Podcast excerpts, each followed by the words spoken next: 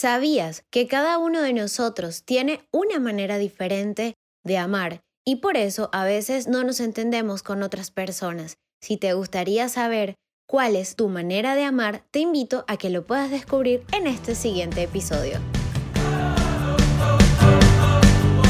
Bienvenidos a este podcast donde podrás descubrir que tus límites solo se encuentran en tu mente.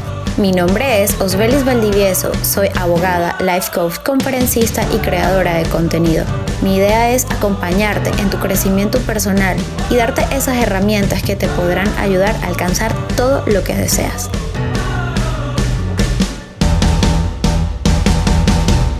Hola, hola, encantada de estar nuevamente en este episodio número 9 de mi podcast. El tema de hoy es esas maneras diferentes que tenemos cada uno de amar. Y dirán, ¿cómo? O sea, si se supone que el amor es como que algo universal, todos sabemos amar. Y sí, realmente, principalmente, la base es el amor. Pero, ¿qué sucede cuando cada uno de nosotros tenemos una manera de percibir y de expresar el amor diferente? Y es ahí cuando dicen, de repente empieza la etapa del enamoramiento y ves todo perfecto, todo color de rosa, donde ves a la otra persona, idealizas a la otra persona y la comunicación, todo se entiende, todo fluye, todo es como que pareciera que fuera mágico.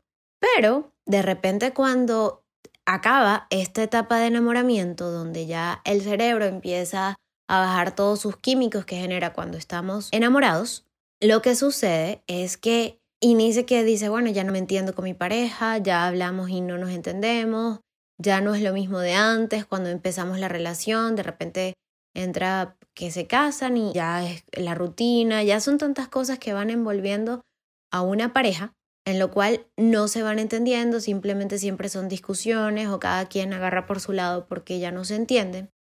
Y sucede que ya los dos llegan a un punto donde están cansados, donde están decepcionados, van pasando los años, quizás siguen viviendo una relación por costumbre, por rutina, pero no realmente porque haya una manera de entenderse. Y eso no significa a veces que las parejas no se amen, porque puede pasar que aún se siguen amando, está el amor, pero no saben expresarse, ni tampoco saben de qué manera está percibiendo mi pareja mi modo de amarlo, porque yo lo sigo amando, pero él percibe o ella percibe que yo no lo amo por mis acciones. Y por eso en este episodio les quiero regalar cinco formas o lenguajes de amar. Esas maneras que nos podemos expresar con nuestra pareja y que aún no hemos descubierto cuál es la de él y a veces ni siquiera cuál es la de nosotros mismos.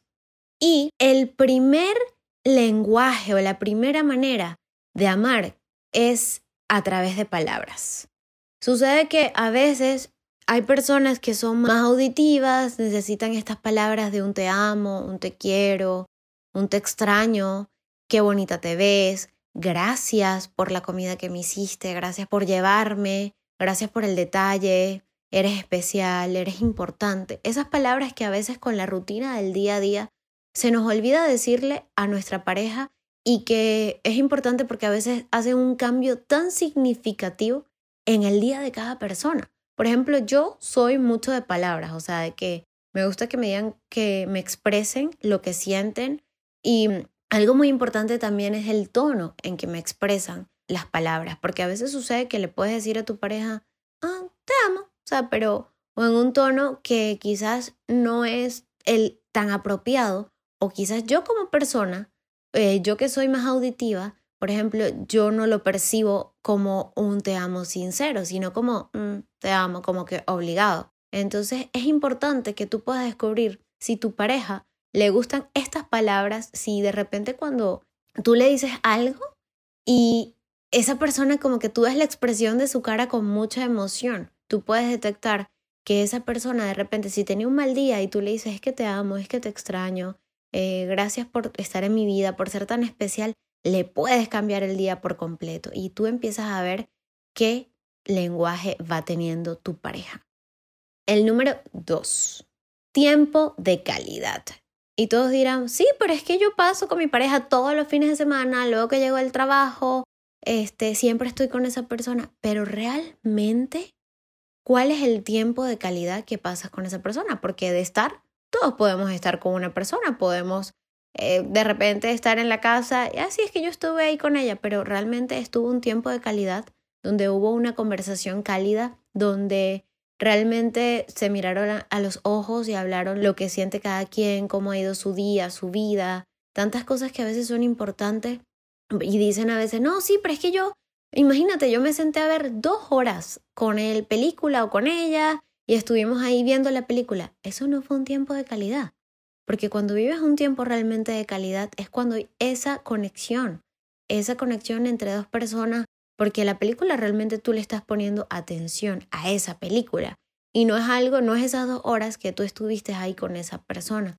Entonces es lo importante de dedicar tiempo de calidad. Hay personas que necesitamos ese tiempo, si sea 20 minutos, 15, una hora que sea de tiempo de calidad y esa persona lo percibe como que realmente me está amando porque han sido 20 minutos pero súper provechosos y eso me basta para sentirme amado o amada. El lenguaje número 3 y es este, bueno, para mí también es muy importante el contacto físico. Ese contacto físico donde es importante ese abrazo, esa caricia, ese beso, ese gesto de amor donde tú puedes sentir a tu pareja, donde realmente sucede que están en un sitio, pero puedes sentir a esa persona.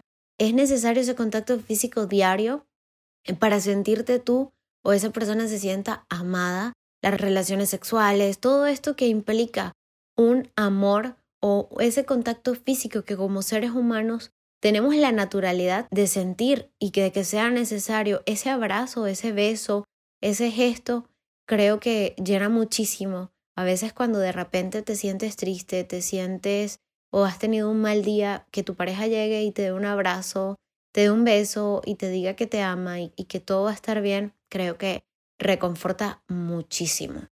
El número cuatro, actos de servicio. Esos actos de servicio son que a veces, por ejemplo, los matrimonios están en una, pues sí, los llena la rutina y está lo que, bueno, dice a veces, no, es que el hombre no lavan los platos o los trastes, no limpian, no barren, porque, ay, que no, eso es de mujeres, eso nada más lo hacen las mujeres. No, a veces nosotras como mujeres percibimos un acto de amor que de repente mi pareja me pueda hacer una comida o me ayude a sacar la basura me haga gestos de servicio, me pueda ir a buscar un sitio cuando lo necesite. Entonces son gestos de servicio que llenan muchísimo y pueden haber muchísimos, no nada más en el hogar, sino en cualquier momento que necesite ese servicio, ese acto de amor, de servicio de tu pareja y que cuando tú se lo pides o a veces ni se lo pides, lo hace porque le nace espontáneamente, eso llena muchísimo. Hay personas que dicen, es que ni siquiera se despierta en la mañana hacerme el desayuno, ni un día se ha parado o me ha hecho así sea un sándwich. No se pide que sea algo tan laborioso, pero esa persona quizás su manera de amar es a través de actos de servicio y te das cuenta cuando te reclama es que ni siquiera me haces un pan, ni siquiera me haces una comida o has tenido un gesto de hacerme una comida. Esa persona está buscando que le demuestres tu amor a través de un acto de servicio.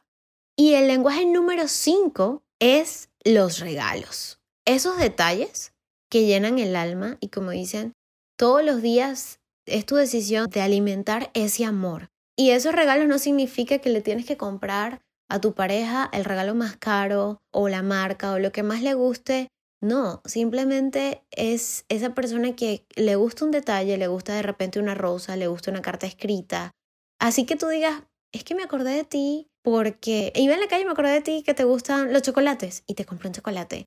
Eso, eso realmente como que llena muchísimo porque dice, ah, esa persona estaba pensando en mí y por eso de repente andaba en su trabajo, andaba en la calle y se acordó de mí de lo que me gusta. Entonces es ahí cuando es una manera de amar a través de regalos. Quizás todos tenemos un poquito de este lenguaje, pero en cierto modo persevera uno de estos tipos de lenguaje.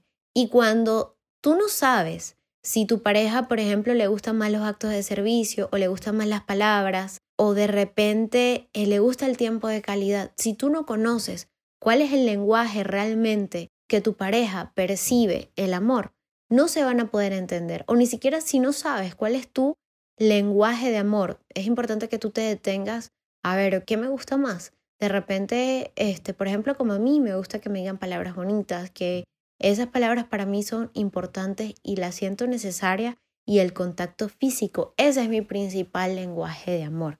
Y de repente, si yo tengo una pareja, pero mi pareja es más de que le gusta el tiempo de calidad y también le gustan los actos de servicio, ya yo sé que su manera de amar es a través de estos tipos de lenguaje. O quizás también es de palabras. Yo también tengo que alimentar ese amor a través de palabras.